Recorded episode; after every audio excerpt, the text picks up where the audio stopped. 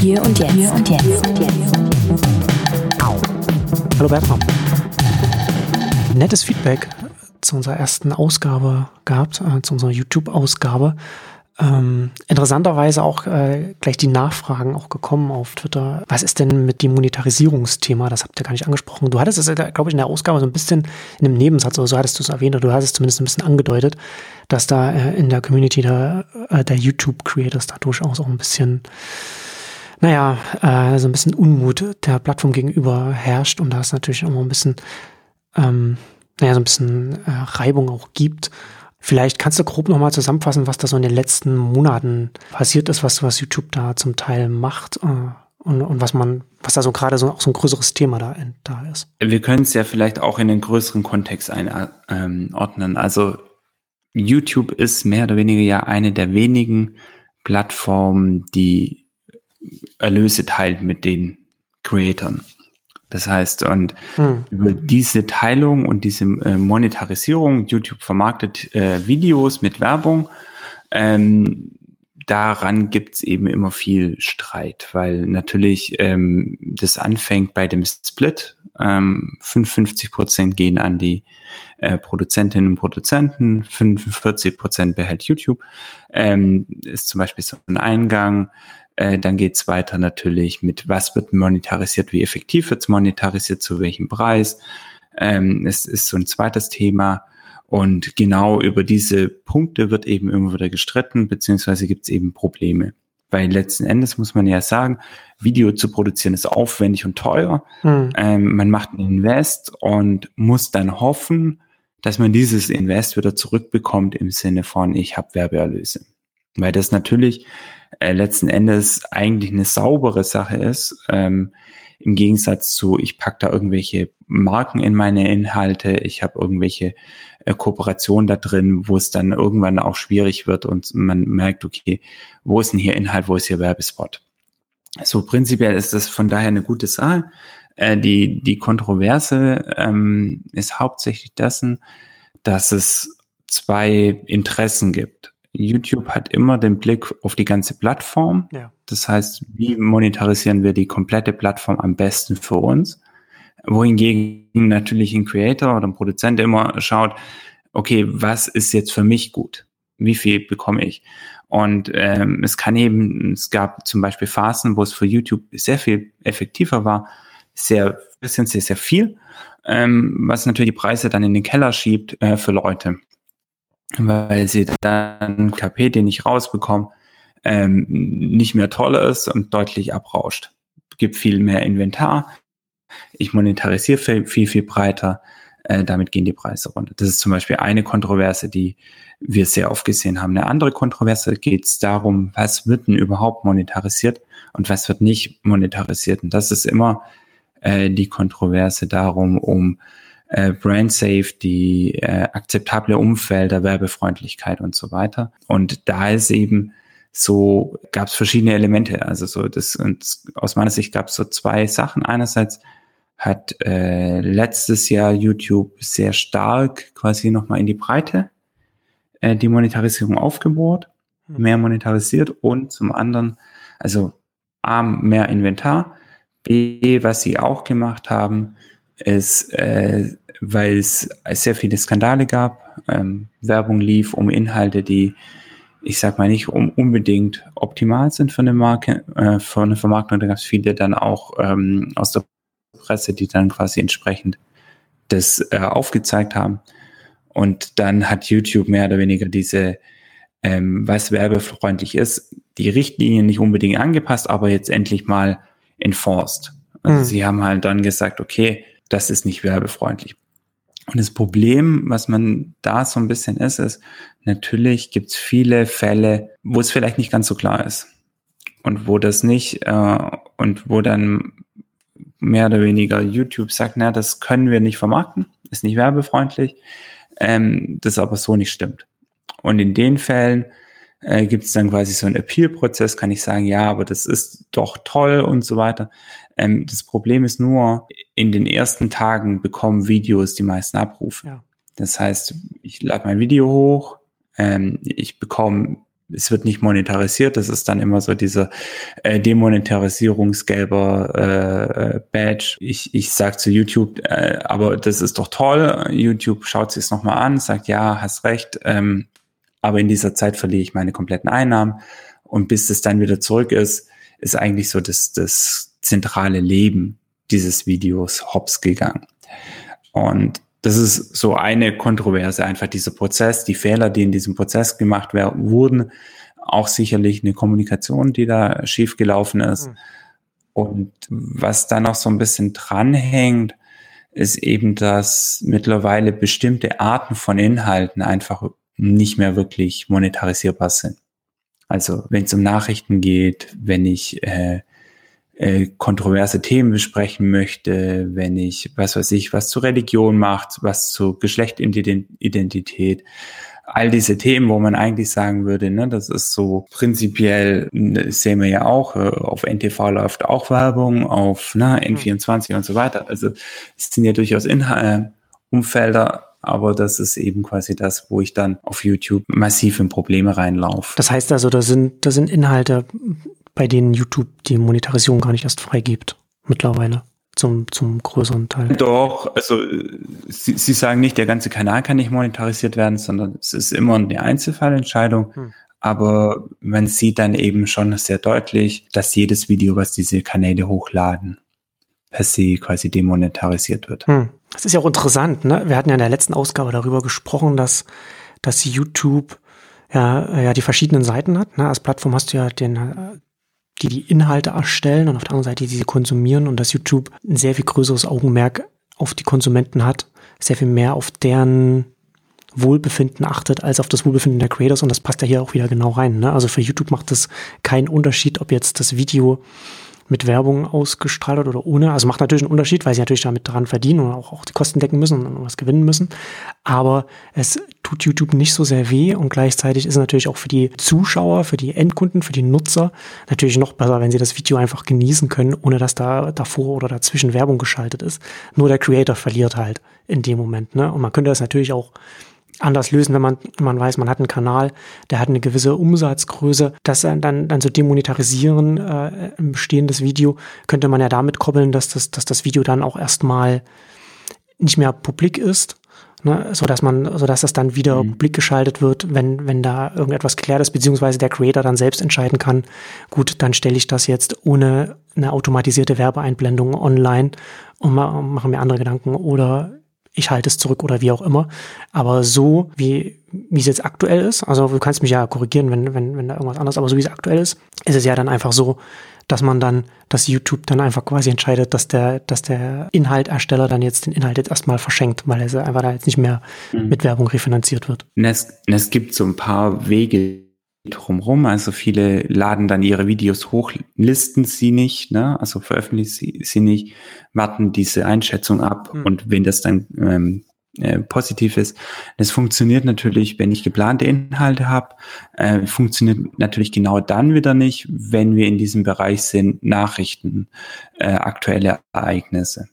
Ähm, weil, also quasi, da bin ich doppelt gestraft, da kann ich nicht warten, bis es ist und die Wahrscheinlichkeit, dass mein Inhalt äh, demonetarisiert wird, ist sehr hoch. Von daher haben wir da so ein Genre gerade aktuelles, was sich extrem schwer tut. Also und, und da überproportional drunter leidet unter diesen Beschränkungen. Was wir aber auch sehen, ist so ein bisschen, da können wir ja vielleicht auch dann diesen Bogen ein bisschen weitermachen, dass, dass die Option für eine Monetarisierung von Seiten YouTube jetzt ziemlich breit wurden und eben ein äh, YouTube ja durchaus Produzenten haben, die sehr, sehr laut sind äh, oder Rechteinhaber haben, die sehr, sehr laut sind und da auch, auch stark äh, Lobby machen für mehr Inhalte, also oder für, für mehr Erlöse.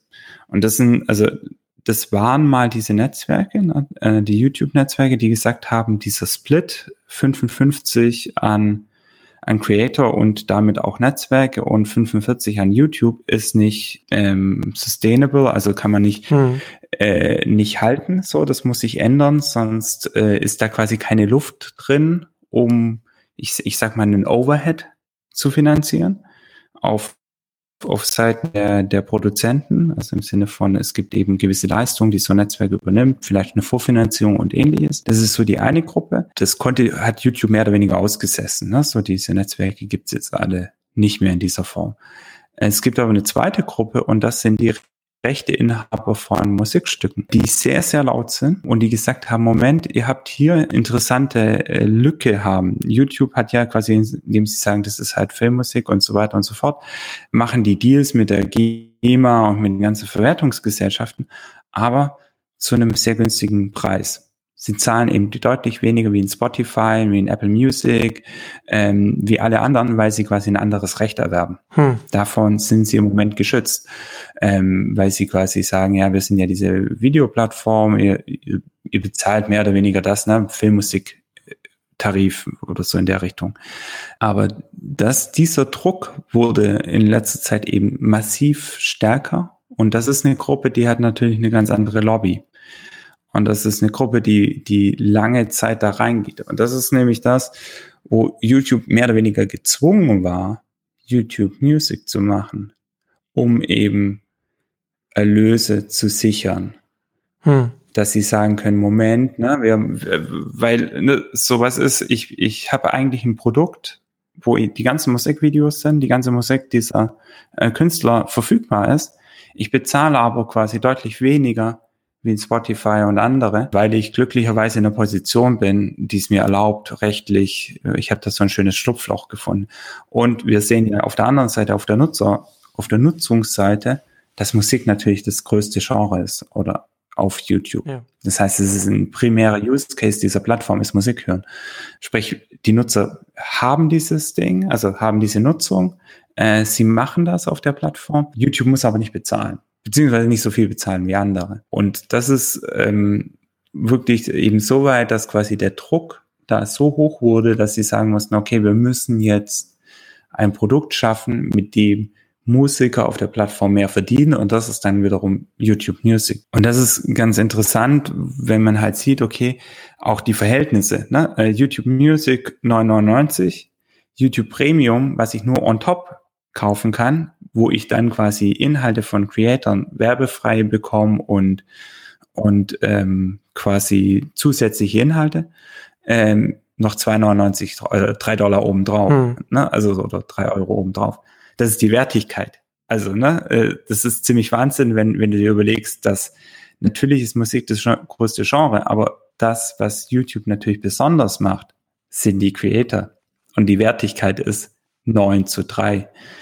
Ja, aber das hängt ja auch ein bisschen mit der, was du schon angedeutet hast, mit der Musikindustrie zusammen und äh, du kannst keinen Musikstreaming-Dienst anbieten, der einen anderen, anderen Preis hat. Die haben ja alle denselben Preis, weil die Major Labels irgendwann entschieden haben, das ist jetzt der monatliche Preis, den wir dafür wollen und anders geben wir jetzt unsere Rechte für so etwas nicht her oder, oder, oder stimmen äh, so einem Dienst nicht zu. Deswegen kosten die, kosten die alle gleich.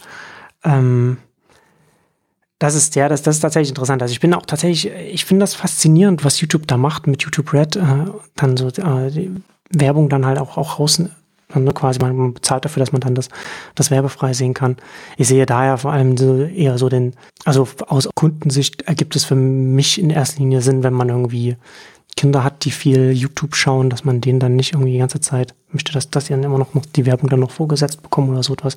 Aber aus Plattformsicht ist das natürlich schon auch interessant, ne? Weil das ja dann auch so ein bisschen so auch für die, für die Werbekunden dann auch sagt, wenn das jetzt erfolgreich sein sollte, würde das ja bedeuten, dass man als Werbekunde nur noch die erreicht, die äh, quasi zu geizig sind, um, um die für die Werbeausblendung zu bezahlen. Äh, und grundsätzlich äh, erzeugt das ja eine Plattform zu haben, die zum einen werbefinanziert ist und zum anderen auch ein kostenpflichtiges Angebot hat, das, wo, wo die Endkunden dafür bezahlen, dass die Werbung ausgeblendet wird schafft ja zwei Erlösströme, die gegeneinander arbeiten. Ja, auch, in, auch intern von, von der Organisation her. Ne? Da, da gibt's ja dann quasi zwei Abteilungen. Die eine, die die Werbeeinnahmen pushen will, die andere, die die, äh, die, die Subscription-Erlöse pushen möchte. Und das das eine widerspricht ja dem anderen. Und das, äh, also ich finde das gerade auch so aus Produktentwicklungssicht, ja, finde ich interessant, was, was sie da machen, weil ich nicht sicher bin, in wie viel Sinn das äh, ergibt. Aber ich glaube, dass das natürlich auch so ein bisschen so, also man sieht natürlich, was ein, was ein Netflix macht, was ein Amazon Video macht, was in den USA vielleicht auch jetzt auf, eine, auf einem kleineren Level noch ein Hulu macht, was eine Disney irgendwann machen wird. Und dass da YouTube nicht in der Richtung auch irgendetwas macht, wäre, wäre ja auch Irrsinn auf der anderen Seite. Ne? Also dass sie da irgendwie sich überlegen, was, wie, wie können wir, wie können wir in dem Sektor da noch etwas machen. Ähm, wir müssen da vielleicht mal auch sortieren, weil, weil diese, es wirklich unglaublich viele zusätzliche Erlösströme gibt. Die sind alle nicht riesig, aber ähm, wie YouTube noch zusätzlich zu dem, was sie bereits tun, also Werbevermarktung, ne, ist irgendwie jedem klar, was YouTube da tut, aber was links und rechts noch passiert. Ähm, das eine ist ja quasi, dass sie mehrere Anläufe hatten. Du, du nennst es noch so YouTube Red, das heißt ja jetzt dieses YouTube Premium. Ja. Ist ein, ein äh, quasi werbefreies Produkt, für das ich bezahle. Lustigerweise haben sie ja, indem sie gesagt haben, haben sie es jetzt ja umgedreht. Also so, ich kann, ähm, sie haben den Preis ne, mit den drei Euro äh, zwar relativ nieder eingesetzt, aber ich kann ihn nur on top zum Music machen. Mhm. Also dann bin ich bei 12,99. Ähm, das ist, weil sie wahrscheinlich genau diese, diese Strömung, die du angesprochen haben, im Produkt haben. Das ist äh, ja quasi ein eine, ähm, Bereich. Ich habe aber trotzdem noch innerhalb des Produkts, kann ich ja jetzt auch Paid Subscriptions machen. Das heißt, ich kann dafür bezahlen, also einzelne Kanäle können entscheiden, ich möchte, dass Leute, wenn die neue Videos von mir sehen wollen, müssen die äh, zwei Euro im Monat, fünf Euro im Monat bezahlen. Das heißt, ich habe da, äh, ich habe noch mal äh, quasi noch mal ein Tier obendrauf, wo mhm. einzelne äh, Creator sich mit bezahlen können. Hab dann noch so, ich nenne es mal so einen Verkauf von virtuellen Gütern. Du kannst in den Super Chat Button, dass dein Kommentar länger bleibt, dass der äh, YouTuber im Livestream sieht, ah, das hat mein Superfan geschrieben, auch darauf antworte ich. Ich kann da reingehen habe also quasi da nochmal einen anderen Erlösström, der auch an Creator geht. Dieses und habe dann noch so eine ähm, so ein Element und das ist nämlich nochmal interessant, auch aus einer Produktperspektive habe ich ja, ich kann Fernsehserien leihen und kaufen und ich kann Filme leihen und kaufen auf YouTube. Weißt du, was das, wie, wie, wie groß, wie wichtig das für YouTube ist im Mix? Ich habe, also ich habe immer das Gefühl, dass das eher so ein ferner Liefen äh, gewesen ist. Aber also wie viele Leute nutzen das? Hast du da irgendwelche Anhaltspunkte? Mein Eindruck ist nicht, dass es sonderlich erfolgreich ist, aber hm. es ist relativ egal, weil das mehr oder weniger so ein äh, zwei Seiten der gleichen Medaille sind. Das ist ja das gleiche wie, wie der Play Store. Also hm. wenn ich im Play Store ein Video kaufe, habe ich es auch auf YouTube und andersrum. Ja. Ähm, das heißt, ähm, in dem Fall, es ist ein Must-Have für ein wenn ich ein Android rausgebe, muss ich dort einen Videostore und ein, mit, mit Fernsehinhalten und Video, also Film haben. Ja. Das, ja. Äh, das, das sind ja so Table Stakes, was ich als eine Plattform heutzutage, also eine, eine Mo Mobilplattform bereitstellen muss. Ähm, von daher ist es eher so, äh, es ist nicht mein Eindruck, dass das YouTube unglaublich nach vorne stellt, aber es ist, es ist auf der Plattform. Es sind hm. Features, hm. die dort sind.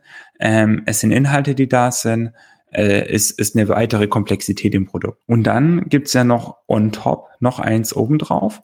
Und das ist ja YouTube TV, was es im Moment nur in den USA gibt, auch nur in ausgewählten Märkten dort, ähm, wo ich jeden Monat bezahlt, also hier wäre das Äquivalent Satu oder TV-Spielfilm und so, die, die Fernsehstream. Einfach die Live-Channel, teilweise noch ein bisschen Ketchup hinten dran haben und dafür zahle ich knapp 40 Dollar im Monat. Also so diese, diese Sache, ich bekomme das, was ich sonst im Pay-TV bekomme für, was weiß ich, 100, 120 Dollar, bekomme ich halt dafür 40. Was auch da wieder interessant ist, ist ja, dass quasi das nochmal ein weiterer Push ist. Nochmal, äh, auch da stehen große Konzerne, große Interessen dahinter. Und für die Rechte, das ist es ja so, dass, dass YouTube mittlerweile, das verliert Geld damit. Also sie müssen mehr dafür bezahlen, dass sie die Rechte haben für diese Inhalte, wie das, was sie an von hm. Abonnenten wieder reinbekommen. Ja, das ist ja der US-Kabelmarkt ist ja da wirklich speziell. Ich glaube, äh, der US-Haushalt zahlt ja im Schnitt äh, 120 Dollar im Monat für für das Ganze. Also der, der, die US-Haushalte finanzieren da ja einen Großteil unserer der, der, der Serien, die wir, die wir ja dann hierzulande ja dann auch genießen, das TV, der TV-Inhalte. Und das ist ja dann, was du jetzt da beschreibst, ist, glaube ich, das, was man dann, was man immer so Skinny Bundle nennt, ne? dass man das sagt, man, man verkleinert das, dieses ganze Bündel. Und da hat man natürlich, sind die Beteiligten haben natürlich nicht ein Interesse, dass dieses Bündel auseinanderbricht, die, die Unternehmen. Ne? Was aber halt ganz interessant ist, ist ja, dass, äh, wenn du dir überlegst, also ähm, wir können das ja vielleicht in den Show Notes verlinken, da äh, gibt es so eine schöne Analyse, dass sie quasi mehr knapp sechs Dollar pro Abonnent pro Monat verlieren. Hm. Weil sie, weil, weil die, weil die äh, quasi die Content-Kosten so viel hoch sind. Sie sind also bereit, massiv zu investieren, jeden ja. Monat, ähm, in das, dass sie dieses neue Geschäft aufbauen. Und das sind ja, ich, ich nenne es mal Legacy-Inhalte. Ne? Also das ist das, das Alte. Sozusagen, mhm. nicht das mhm. Neue.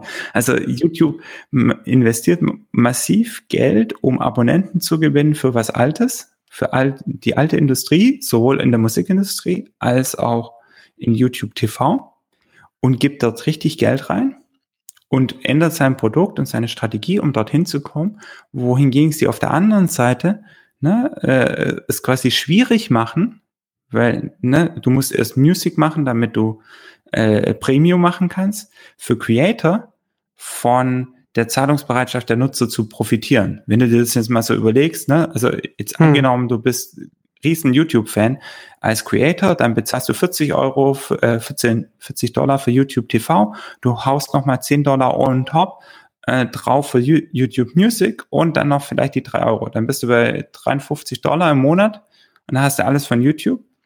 Von diesen 53 Dollar gehen drei an Creator und 50 an die etablierte Medienindustrie. Also Plus, ne, YouTube kriegt noch irgendwo ein bisschen was hinten draus, wobei ja, ja bei TV zahlen sie drauf. Hm. Also das sind im Moment so die Kräfteverhältnisse. Ja. In, und das gleiche gilt ja auch für ne, den Verkauf von TV-Serien, äh, den Verkauf von Filmen und, und die Abos darum. Das heißt, diese neuen Dinge, die sie an die Plattform andocken, sind massiv auf anderen Geschäftsmodellen und sind definitiv nicht profit die die Creators und die Produzentinnen und Produzenten profitieren nicht davon, weil das hm. ist eher noch eine Konkurrenz, was du auf der Plattform hast, die Nutzung wegnimmt von dem, was da ist und die dieses kleine Bonbon, was du noch da, damit hast, ist in dem Fall wirklich sehr sehr klein, weil du quasi das nur noch so ein Top-up obendrauf sein kann. Das, was quasi damit bedeutet, wenn du als Creator möchtest du auf der Plattform, ich sag mal, von Pay-Erlösen profitieren, äh, dann musst du halt wirklich in diese, ich biete meine Inhalte für x Euro, Dollar oder Euro im Monat als mhm. Pay an. Aber wir sehen halt da, und das, ähm, deswegen ist vielleicht auch wieder so dieser Link zu dieser Demonetarisierung von den Werbeeinlagen, hm. Das ist halt immer noch der wichtigste, das wichtigste Standbein. Ja. Alles andere ist, ist gerade so am entwickeln. Ähm, es gibt Bereiche, wo es ja ganz gut geht, wenn die Creator rausgehen, sowas wie Patreon, ähm, und sich darüber finanzieren. Ähm, das sind aber auch bestimmte Genres, wo das hm. gut geht. Ja, und es ist natürlich auch, ne, du hast natürlich noch das Problem, dass du da deine, deine Nutzer dann erstmal von der Plattform runterlenken musst. Das ist natürlich schon eine höhere Hürde. Dann muss man sich woanders ein, einloggen, woanders dann äh, irgendwie auch so mhm. Zahlungsinformationen hinterlegen und so weiter. Das ist schon eine relativ hohe Hürde, die man dann nehmen muss, um, um als Endnutzer, um die dann zu unterstützen im Vergleich zu, das wäre jetzt alles genau an der Stelle, an der man auch das, das Video konsumiert, wo man auch, auch schon eingeloggt ist und so weiter. Was ich mich frage, wie ist denn das mit den was sagt denn YouTube da zu dem Verteilungsschlüssel, wie das dann ausgeschüttet wird von, von den, von den, von den drei Euro im Monat, die, die dann so ein paar Leute dann mal äh, bezahlen, wenn sie schon Musik haben. Also das, ich meine, das wird ja jetzt alles, also sehr, sehr, sehr, sehr geringe Beträge sein, aber nichtsdestotrotz wird ja YouTube irgendetwas gesagt haben dazu, als sie das angekündigt haben und ausgerollt haben. Na, die, ähm, das ist, es gibt ja mehr oder weniger eben da die zwei Programme, also oder zwei, zwei Ebenen. Ähm, das eine ist, ich bin ich ein werbefinanzierter Kanal, jemand aus, aus Premium schaut meine Inhalte ohne Werbung, dann lockt das YouTube und gibt mir dann entsprechend der Nutzung, also wie viele Minuten, Stunden und so weiter Nutzer aus Premium Nutzer meine Inhalte gesehen haben nach einer eine Ausschüttung. Ich werde quasi kompensiert dafür. Das andere ist ähm, die Premium-Inhalte, mit denen YouTube versucht, das Abo zu verkaufen, sind ja Inhalte, die sie vorfinanzieren. Also gehen sie mit ausgewählten Creators, sagen sie hier, produziere hm. mal exklusive Premium, hier ist das Budget. Äh, und dann wird's wieder so, wie es wie es meistens ist. Wir bekommen erstmal unsere Ausgaben wieder rein. Wenn da noch was oben drüber ist, dann können wir drüber reden, wie, wie wir das verteilen. Äh, also das, das ist das äh, quasi dieses Verhältnis, wo ausgewählte Kanäle profitieren direkt, weil sie mehr oder weniger die Produ Produktionskosten vorgeschossen bekommen, produzieren können, hochwertige Inhalte haben. YouTube versucht über diese Premium-Produkte Premium zu verkaufen und Leute von, von dem Abo zu überzeugen. Um, ist für, das ist, würde ich sagen, für die Produzenten ein guter Deal, weil sie ja entsprechend kalkulieren können und da was machen. Für die anderen ist es zumindest, was ich so gesehen habe, ein, ein sehr, sehr kleiner Prozentsatz, was dann am Schluss ankommt, weil die Basis klein ist äh, und ja dann durch alle durchgeteilt wird. Wie, inwiefern sieht denn das dann bei den Creators aus, dass sie, wenn sie, wenn man jetzt feststellt, okay, es ist mit der Plattform ist natürlich bequem, wenn man über die Plattform mit der Werbekooperation mit YouTube dann sein Geld verdient. Aber wenn das dann, sagen wir mal, auf wackeligen Füßen steht, dann hatten wir, das hatten wir in der letzten Ausgabe ja auch schon angesprochen, dass natürlich auch so, ne, so Richtung Influencer-Marketing, dass man das einfach dann selbst in die Hand nimmt. Ist das nicht, ist das eigentlich, ein, ist das eigentlich eher ein Trend, der sich dann da verstärken müsste, der dann noch mehr auch von den, von den Leuten, die Inhalte machen, dann gepusht werden, dass sie sagen, okay, dann muss ich halt selbst hier irgendwie sehen, dass ich ja Werbung reinbekomme, in welcher Form auch immer in meine Videos, damit ich das dann refinanziert bekomme. Also, dass ich das dann auch in, selbst in die Hand nehme und nicht davon abhängig bin, dass YouTube dann das refinanziert mit Werbung, weil YouTube dann, weil ich gar nicht weiß, ob YouTube dann das dann nicht vielleicht rausnimmt. Also aus Richtung Sponsoring und so weiter. Und dann vielleicht auch die Frage, müsste da nicht auch längst oder müsste ja nicht auch ein wachsendes Ökosystem um so etwas herum geben, das dann die Creators dann bedient?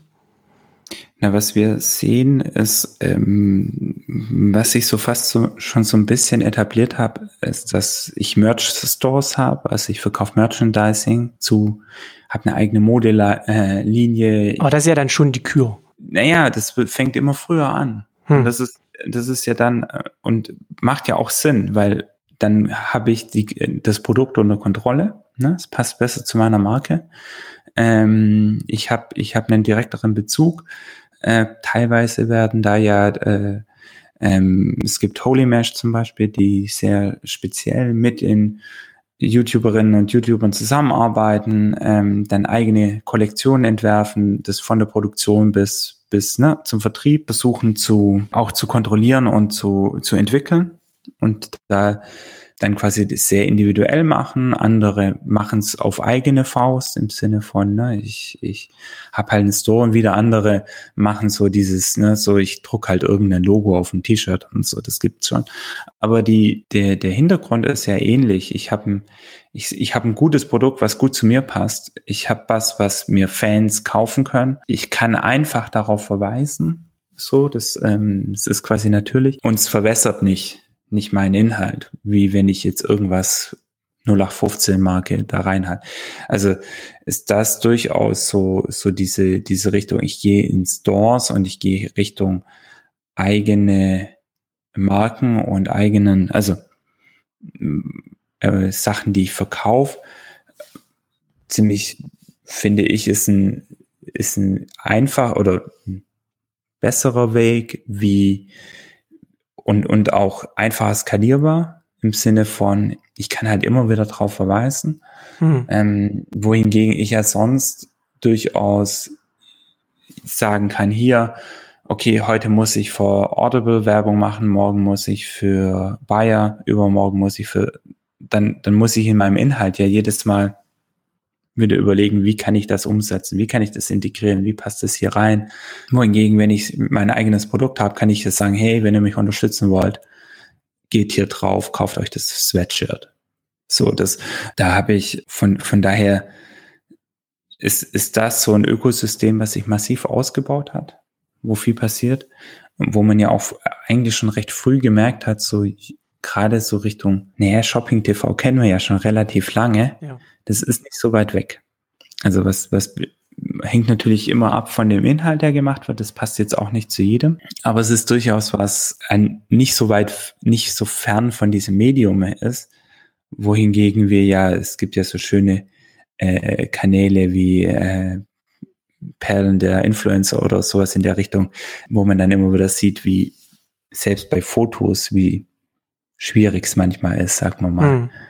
im Produkt zu integrieren. Ja, das ist schon, äh, ist schon spannend, wenn man jetzt, wenn man jetzt, wenn man jetzt mal jetzt mal alles zusammennimmt, was, was du jetzt erzählt hast, worüber wir jetzt geredet haben, und sich dann überlegt, wo YouTube steht und wo man, wo man auch ein bisschen merkt, wo das Unternehmen versucht hinzukommen oder hinzugehen, in dem ganzen großen Komplex Bewegtbild, da, ich, es macht für mich schon fast so ein bisschen so einen Eindruck, als wenn es da so, so eine, so ein bisschen auch so eine Identitätskrise ähm, da gibt, weil sie ja schon Sachen machen möchten, die, da, kann, da kommt man mit, mit den Creators, mit dem User-Generated Content, mit, mit der Richtung, aus der sie kommen, mit dem ganzen Mischmasch an, an, an Videos, an Tutorials, an, an Auspackvideos und was man alles und was, was es nicht alles gibt. Nicht so dahin, wo sie jetzt, wo sie jetzt, wo man jetzt zum Beispiel auch sieht, ne, man sieht es an, also gerade, glaube ich, dass, dass die YouTube-Mitarbeiter, das Management sich immer die Erfolgszahlen von YouTube an, äh, von Netflix anschaut, dass das äh, von Quartal zu Quartal mhm. die Abonnenten ansteigen hat und man natürlich dann auch äh, die Analysten dann hat, die davon sprechen, dass äh, Netflix langfristig versucht, äh, Synonym für TV zu werden. Und äh, was ich ja vorhin auch schon sagte, ne, dass äh, was ja gerade so On-Demand-Streaming, da passiert ja jetzt extrem viel. Jetzt auch mit dem größten Giganten, den man sich vorstellen kann der Entertainment-Industrie, Disney, die jetzt da auch mit einem eigenen Dienst einsteigen. Und da schaut jetzt so ein YouTube hin und das ist jetzt äh, Synonym für Video im Internet gewesen. Und da wollen sie natürlich nicht zurückbleiben. Und und das dann alles unter einen Hut auch zu bekommen, ne, was du auch auf, aufgezählt hast, die verschiedenen Sachen, wo man, wo sie auch Geld machen oder und, was ich vorhin auch meinte, diese diese interne Reibung auch zwischen den verschiedenen Richtungen, das ist schon, also da, ja, das ist schon echt schwierig. Also ich bin da gespannt, wo sich das hinentwickeln wird. Na, was ich, also an YouTube finde ich ja eine Sache extrem interessant. YouTube ist eine Plattform, die ist super positioniert, weil, weil sie sehr, ein sehr junges Publikum hat. Also im Kern, ist, ist, YouTube bedient alle, aber hm. ich sag mal so dieses, wenn wir über Creator reden, wenn wir über Produzentinnen, Produzenten reden, äh, dann ist das Publikum im Kern sehr jung. Ja. Die einzige andere Plattform, die ein ähnliches Publikum hat, hat ist Snapchat. Ansonsten, und Snapchat geht noch nicht mal so weit nach unten wie YouTube, weil ne, mit YouTube Kids, aber selbst ohne Kids, äh, YouTube fangen, was weiß ich, äh, zwei, dreijährige an zu gucken. Hoffentlich unter Aufsicht, hoffentlich ausgewählte Inhalte, aber es fängt sehr, sehr früh an. Hm. Ähm, das heißt, es ist so, so eine Heranführplattform, ähm, die ganz viel von, von einem sehr frühen Alter macht, was auch in, in dieser Art der Plattform steckt. Also YouTube ist ja einfach eine Plattform, die kann ich wunderbar auch ohne Profil nutzen. Ähm, die erschließt sich mir, da kann ich hingehen ohne Account. Ich muss nicht in den ganzen Social, was dort möglich ist, ich musste aber überhaupt nicht mitmachen, um, um Nutzen rauszuziehen aus dieser Plattform. Was sie sehr offen macht, auch für sehr, sehr junge Publika. Das ist ein riesen Asset. Das ist das eine. Das andere ist, YouTube bedient einen Markt, der unter dem liegt, was Netflix macht. Genau. Ne? Also so, sie äh, haben äh, quasi ein anderes Qualitätsniveau, aber auch eine andere, nenne ich mal, äh, Zeitbracket oder so. Ne? Also mhm, es, ja, sind halt, würde ich jetzt sagen, bis äh, 20 Minuten, ne? wo bei Netflix fängt es halt bei 20 Minuten an. Gibt's auch mal hin und wieder was. Ja, genau. Also Netflix ist, Netflix ist die Fortführung von, von Fernsehen genau. und YouTube ist einfach was anderes. Ne? Es ist halt auch Bewegtbild, aber es ist etwas, was nur so online möglich gewesen ist. Und, und das ist eben auch ganz interessant, wenn wir YouTube nehmen, dann haben sich ja dort Genres entwickelt, die es so vorher ja, genau. nicht gab. Also es ist nicht so, ich habe jetzt Fernsehen genommen, das waren ja die ursprünglichen Ideen, ich stückel mein Fernsehen, ich pack's in drei Minuten, dann habe ich ein YouTube-Video. Das ist der Quatsch. Wir haben ganz neue Genres gefunden, die, die auch definiert wurden, ob das jetzt ein Let's Play ist, ob das äh, die Vlogs sind und und und. Äh, da, da hat sich ganz viel entwickelt. Und das ist aus meiner Sicht das zentrale Asset, also einerseits dieses junge Publikum, was sehr früh an die Plattform gebunden wird und diese Inhalte sind das zentrale Asset von YouTube. Und mhm. auf diese Inhalte kann ich ja bauen. Also so, äh, wenn ich das deswegen, indem sie hergehen und was sie ja jetzt glücklicherweise bei Premium in vielen Fällen gemacht haben, ist ja, äh, dass sie dort mit, mit hoch äh, Creatoren zusammengearbeitet haben und nicht mehr irgendwie außen in den Call für Produzenten, die noch nie auf der Plattform waren. So. Also sie haben ja durchaus gelernt in dem Fall. Aber wenn sie es schaffen, eben diese Formate von dort weiterzuentwickeln, dann können sie was aufbauen. Aber das, wie du es ja auch beschrieben hast, ich sehe da eher diese diese Dinge wie YouTube Music, ne? Wir haben noch gar nicht über YouTube Gaming, aber auch YouTube Premium, YouTube, äh, YouTube TV eher als eine Ablenkung und, und ein Problem, weil das quasi den Fokus verschiebt. Ne? Wenn, hm. ich, wenn ich plötzlich bereit bin, äh, sechs Dollar pro Nutzer zu verlieren für das, dass ich Fernsehen machen kann, dann, dann muss das ja auch erfolgreich sein. Dann ja. muss ich das skalieren, dass ich irgendwann in eine Position komme, wo ich zu denen sagen könnte, ihr braucht mich mehr, als ich euch brauche. Äh, schiebt mal eure Preise runter. Genau. So. Und das heißt, aber das kriege ich ja nur hin, wenn ich meine Nutzerbasis einsetze und die Richtung TV schiebe. Und damit ist es echt aus meiner Sicht schwierig, weil, weil damit schiebe ich sie ja weg von dem, von meinem Core Asset. So statt mein Core Asset zu entwickeln und zu pflegen, schiebe ich sie dorthin zu einem Business, was ich sag mal jeder machen kann. Ne, das ist nicht so, ich, ich weiß, wir haben Z2, wir haben äh, TV.de, wir haben TV-Spielfilm und das ist, und noch fünf Magin, Schlag mich tot, allein nur hier in Deutschland. So, ne, fünf. In der Schweiz gibt's sechs oder sieben. In den USA gibt's auch zig Anbieter, die all das machen. Das ist technologisch keine Herausforderung. Das Einzige ist, du brauchst gute Juristen. So, das ist äh, ziemlich banal, was du da tun musst. So, also und und das ist auch nichts. Also ich weiß nicht, Z2 gibt's seit was 2006, also auch nichts Neues. So, von daher, aber da gehen halt massiv Ressourcen rein. Ressourcen, die sie vielleicht auf der anderen Seite, hm, weiß ja nicht, wie wie tief die Taschen sind. Aber so, ne, das ist immer. Das stimmt schon, was du sagst, ne? Und, äh, und es zeigt ja aber auch so die Prioritäten des Unternehmens, wenn es bereit ist, an, an der Stelle Geld zu, zu verlieren, in der Hoffnung, dass es dann irgendwann die Distribution groß genug wird, dass sich dann die Verhandlungsmacht dann umdreht. Das ist ja dann immer so ein bisschen nur die Hoffnung. Aber äh, also Geld verlieren pro Nutzer äh, absichtlich, das ist, das zeigt schon die, die Intention und ähm, ja, wie gesagt, die Prioritäten. Ja, äh, da ist eben, von daher ist, ist mein Ding, ich finde es, also gerade Netflix ist ja ein schönes Beispiel, weil einfach jeder neidisch ist auf Netflix, hm. so alle, und, und äh, einfach glauben, sie können das so imitieren. Und so, und das, statt zu überlegen, was macht YouTube zu YouTube und was ist besonders und sich darauf zu fokussieren. Und dann habe ich sehr viel mehr Augenmerk und, und auch Ressourcen darauf, dass es den Creatoren gut geht, weil wenn es denen gut geht, ja. bekomme ich gute Inhalte, dann, dann können die den nächsten Schritt gehen. Wenn die Creator den nächsten Schritt gehen, geht die Plattform mit.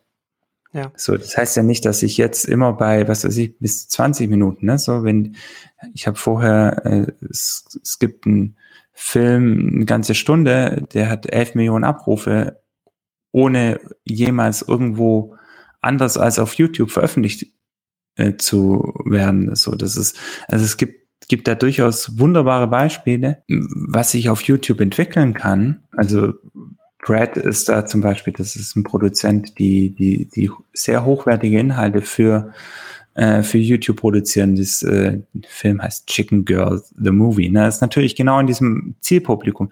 Aber wenn du es schaffst, eben solche Produzenten zu enablen und auf deiner Plattform zu haben, dann wird sich automatisch das dorthin entwickeln, wo du hin willst. Dann brauchst du das gar nicht von zukaufen und lizenzieren.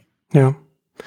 Ja, das ist ein schönes Beispiel für die, für die Hybris der großen Plattformen, ne? dass man, dass man alles für alle sein will und alles vereinnahmen möchte und, und dann im Zuge dessen, das sieht man ja auch bei, bei anderen großen Technologieunternehmen und, und Anbietern, dass man dann so ein bisschen so das das Alleinstellungsmerkmal verliert. Aber wir müssen jetzt zum Schluss kommen, vielleicht zum Abschluss. Wir haben es jetzt nicht abgesprochen vorher, deswegen kannst du auch sagen, du hast jetzt da, kannst du irgendwie nichts dazu sagen oder, oder hast jetzt nichts auf der, hast äh, nichts parat jetzt, aber jetzt kurz zum Abschluss vielleicht noch die Frage, so ganz allgemein gesprochen, was würdest du denn äh, Creators als Ratschläge oder Tipps mitgeben, wenn man es feststellt, ja, schwierig mit, mit YouTube wird meine Videos werden demonetarisiert oder also man kann ja natürlich dann immer sich überlegen, okay, dann macht man, man, man passt halt die Inhalte an oder so etwas.